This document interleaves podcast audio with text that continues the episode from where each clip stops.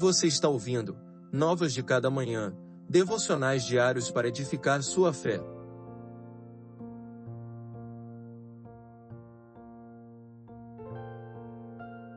Devocional de número 110 Livra-me da opressão.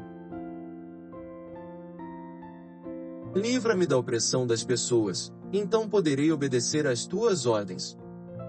Salmos 119, verso 134.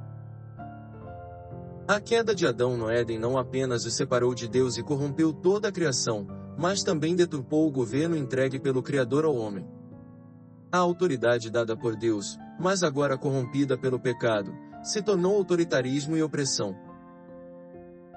O que deveria ser um governo sobre a criação orientado pela vontade do Senhor, agora se tornou uma tirania que não apenas destrói a propriedade divina, mas também aprisiona nossos semelhantes.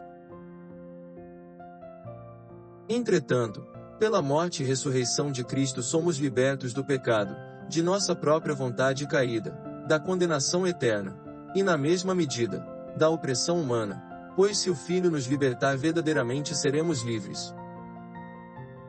Deus nunca autorizou um homem ser senhor de outro homem, e em Cristo Jesus ele quebra todas as algemas e opressões. Reconhecendo a autoridade de Deus e seu senhorio sobre todas as coisas, o salmista roga para que o livre da opressão humana, de homens que desejam controlar sua mente para seus próprios propósitos. Seu coração não deseja atender aos anseios de homens caídos, mas almeja obedecer aos mandamentos do Senhor, pois neles ele encontra o caminho para a liberdade em Deus. Cristo nos libertou, nos salvou da condenação eterna, nos livrou do pecado e desprendeu todas as amarras. Por sua graça fomos chamados para a liberdade. Vocês foram comprados por alto preço, portanto não se deixem escravizar pelo mundo. Primeira carta do apóstolo Paulo aos Coríntios, capítulo 7, versículo 23.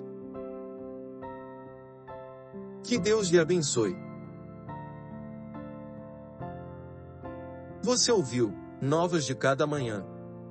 Acompanhe o projeto Novas de Cada Manhã nas redes sociais e acesse nosso site novasdecadamanhã.com.br